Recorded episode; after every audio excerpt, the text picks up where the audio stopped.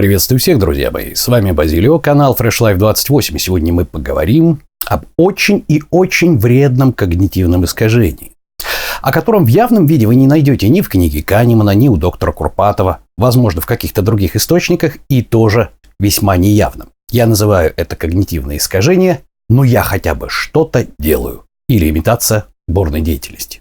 Поехали.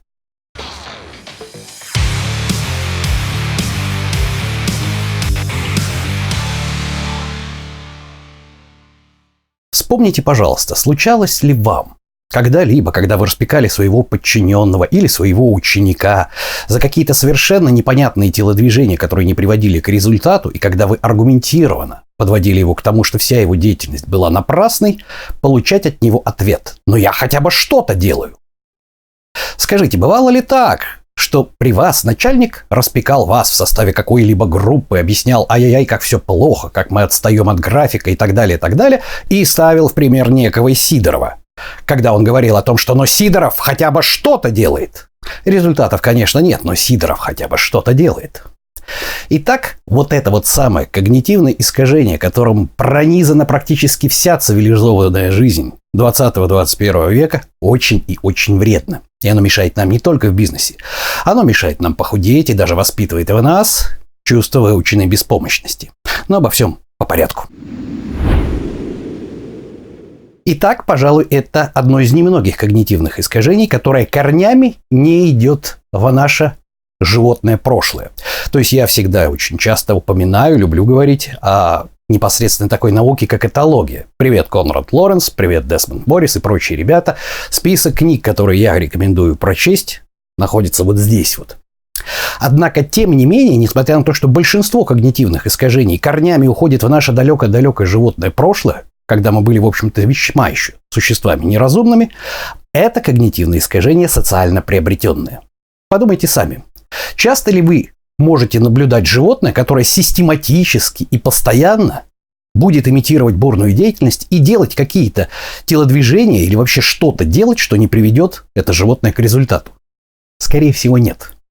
Животное либо не будет делать ничего, либо, по крайней мере, попробует пару раз и на этом остановится. Но бессмысленная трата своих усилий ради того, чтобы хотя бы что-то делать, это свойственно исключительно человеку. И берет берет начало вот это самое, вот это самое вредное когнитивное искажение, я хотя бы что-то делаю с тех самых пор, когда мы стали жить обществом, да, когда у нас проявилось некое такое деление, когда все стали считать, кто сколько работает. И вот с самого-самого детства, самого-самого детства практически, в школе, еще где-то, на субботнике, нужно и вписать, на каких-то совместных мероприятиях. Всегда существовала такая ситуация, когда ваш старший начальник или ваш учитель наблюдает о том, как маленькие дети, кто-то что-то делает, а кто-то ничего не делает. Это же не порядок, остальные обидятся. Как же так? Это же командная игра. Нам нужно получать результат. Все должны трудиться. И вот он начинает распекать. Делай что-нибудь уже, давай, приступай, работай. И зачастую когда ребенок, или даже маленький человек, или студент, или школьник видит совершеннейшую бессмысленность того, что его заставляют делать, он включает тумблер «Имитация бурной деятельности». Для чего? Для того, чтобы старшие от него, как говорится, отвязались. Отсюда и начинается вот эта самая тема. Дальше начинается взрослая жизнь. Взрослая жизнь, как правило, связанная с обязательствами, опять-таки, с работой в коллективе. И опять мы начинаем наблюдать следующую ситуацию. Психологически, психологически система 1 или наша внутренняя обезьяна, о которой говорит Канеман система 1 или внутренняя обезьяна, как я ее представляю в своих видеороликах, в своих материалах, так проще, да? Потому что это антропоморфная модель. Ну, вот. Вот эта самая система 1 имеет базовую основу, да? И эта основа подменять более сложные вопросы более простыми. Так, например, у Канемана даже описано, что если человеку при определенных условиях спросить, счастливы ли вы, система 1 быстренько подменит вопрос достаточно сложный, что такое счастье и вообще счастливы мы или несчастливы, на вопрос, какое у меня сейчас настроение. Это гораздо проще. И она постарается ответить на вопрос достаточно сложный, счастливы мы или несчастливы, простым ответом на простой, более простой вопрос, а какое у меня сейчас настроение. То же самое, то же самое происходит, а, когда нам необходимо получить результат, а для этого выполнить сложную, какую-то сложную, часто в составе коллектива, задачу, или сложную задачу для себя. Например, пойти в спортзал, начать тренироваться, получить результат в виде мышечной массы, банок, рельефа, сменить образ жизни. Нужно вписать, понимаете, к чему? Это достаточно сложно. И наша система 1 пытается подсунуть нам гораздо более простое решение. То есть нам необходимы сложные действия, а давайте мы сделаем более простые и понятные действия и успокоимся на этом. Первый и самый классический пример, когда человек собирается пойти в спортзал. Вместо того, чтобы конкретно взять и пойти, начать тренироваться, начать изучать технику исполнения упражнений.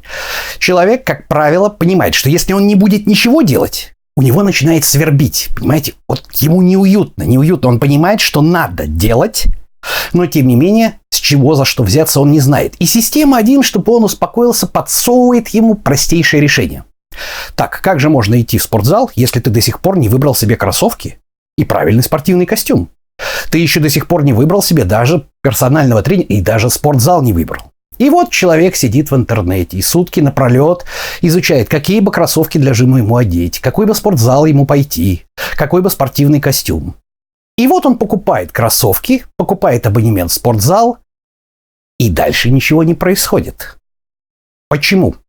Потому что психологически у него отложилось. Психологически система 1 ему дала понять о том, что все в порядке, ты уже начал совершать шаги в этом направлении. Но это ложь. Ребята, это ложь, которую система 1 подсовывает нам. Потому что проще всего купить красивые кроссовки, проще всего выбрать себе костюм и проще всего наконец-то решиться и купить абонемент в зал. Даже можно туда пару раз ходить. Но это все не определяющие для результата действия. А действия, которые определяют результат гораздо-гораздо сложнее, связанный с умственным напряжением. Однако, как мы знаем, система 2 очень ленивая. Человек не любит напрягаться. Поэтому система 1 автоматически или наша внутренняя обезьянка пытается избавить его, упаси Господи, от напряжения мозгов. И подсовывает ему вот это самое решение. Ну ты уже чего-то начал делать. Пусть от тебя отвяжутся. Там тебе брат, жена, мама, родители говорят, надо худеть, и все ты им. Да отстаньте, все, я уже вот купил абонемент в спортзал, все, я уже кроссовки купил, все. Я уже что-то делаю. И вот это вот «я уже что-то делаю» и есть самый большой враг. Я всегда, когда мне подчиненный или когда мне даже с партнерами по бизнесу возникал какой-то не конфликт, а какой-то спор по поводу того, стоит ли нам что-то делать или стоит нам еще поработать и выяснить, приведут ли наши действия к искомым результатам, очень часто, очень часто слышал такой ответ от них же, да? Ну, надо хотя бы что-то уже начать делать. Сколько можно? И это на самом деле, это как раз психологический момент. Человеку некомфортно, он понимает, что надо что-то делать. Но тем не менее он не готов согласиться с тем, что делать надо то, что приводит к результату, а не абы что. В ответ я всегда говорил, ребята, давайте организуем компанию и будем лечить СПИД ослиной мочой. Ну вот, так это же не работает. Да, но зато мы гордо можем встать и так сказать, но мы хотя бы что-то делаем, пока вы бездействуете. Это звучит, конечно, пафосно.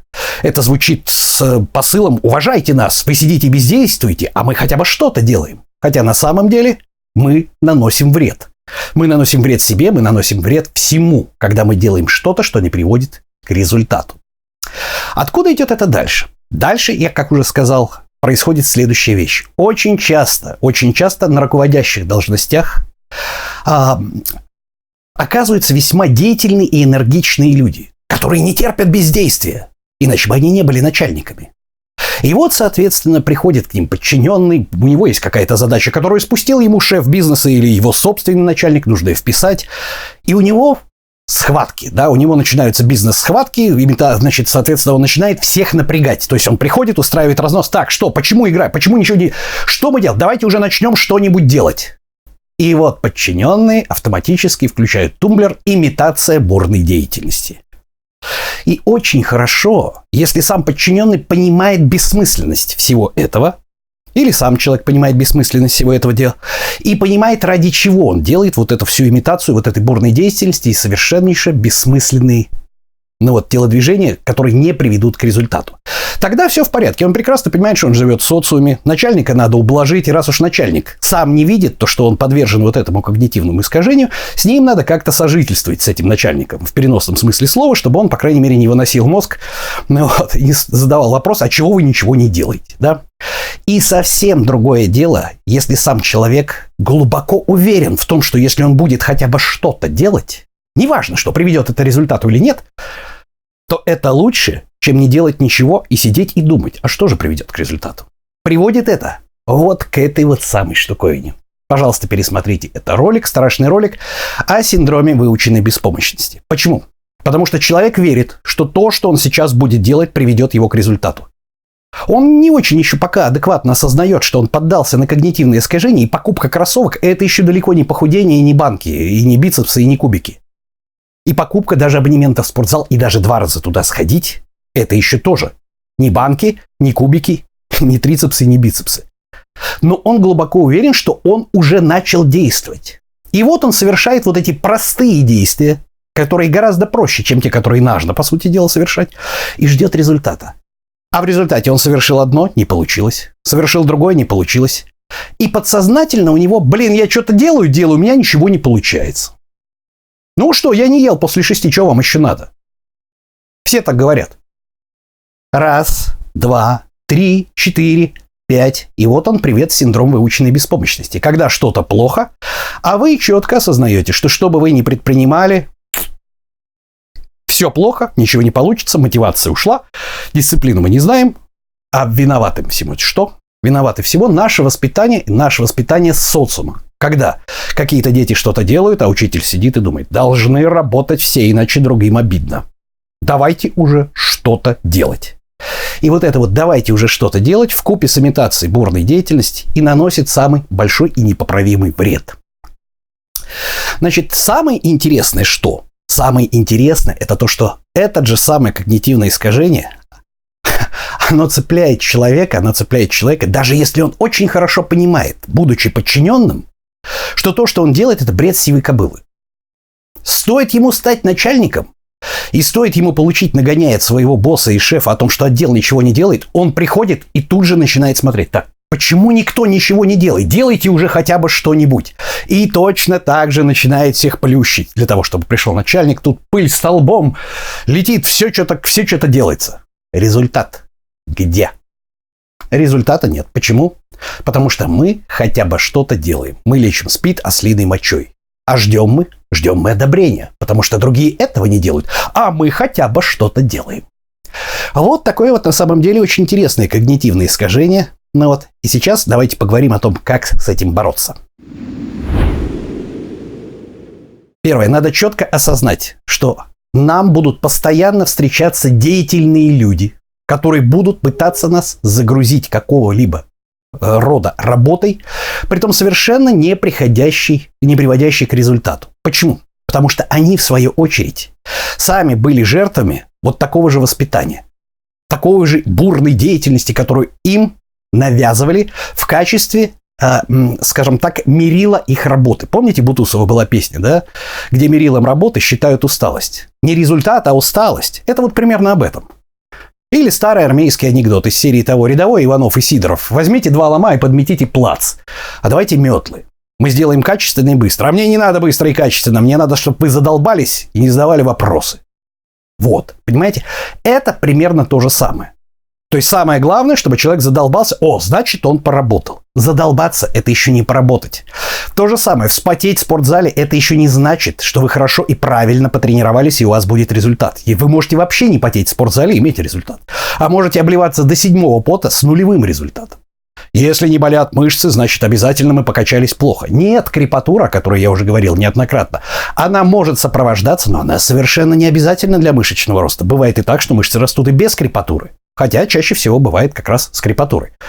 Но тем не менее, чем больше у нас болят мышцы, тем больше мы вырастем. Это неправильно.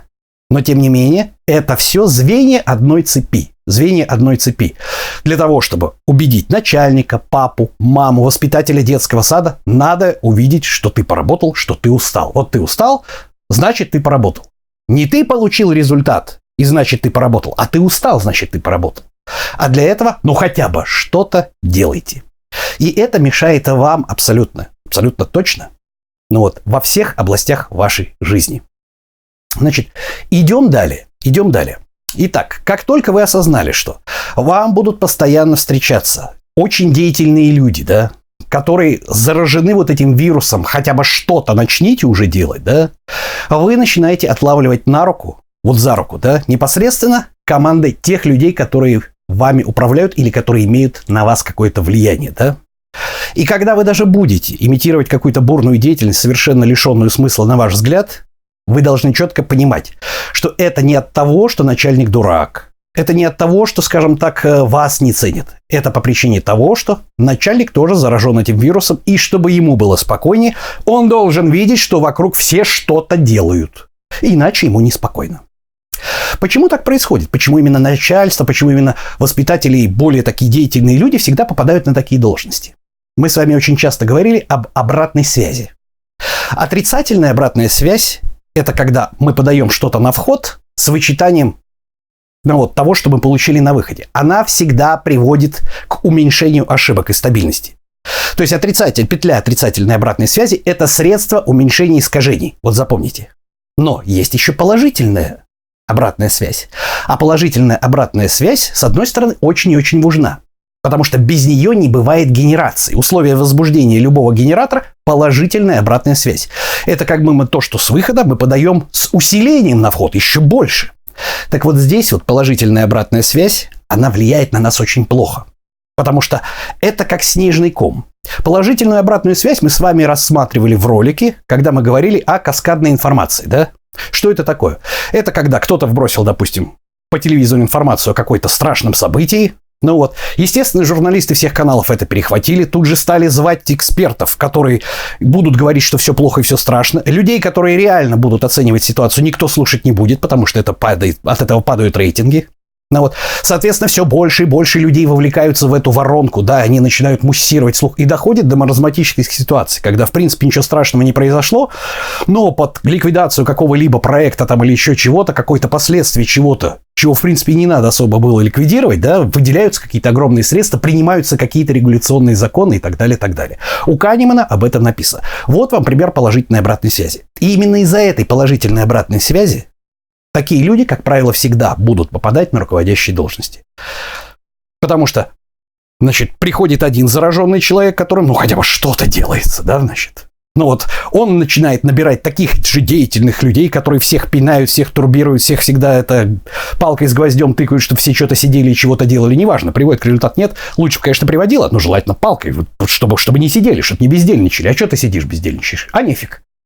Ну вот. И из-за этой положительной обратной связи мы постоянно заражаемся вот этим вирусом. Итак, первое. Вы научились ловить, когда вас напрягают на имитацию вот этой самой бурной деятельности. Теперь, как только вы чувствуете, что вам надо решить проблему, а вы не знаете, как ее решать, и система 1 пытается вас подтолкнуть, ну как, ну давай купи кроссовки еще, делай хотя бы что-нибудь. Сядьте, возьмите ручку и запишите то, что я хочу сделать.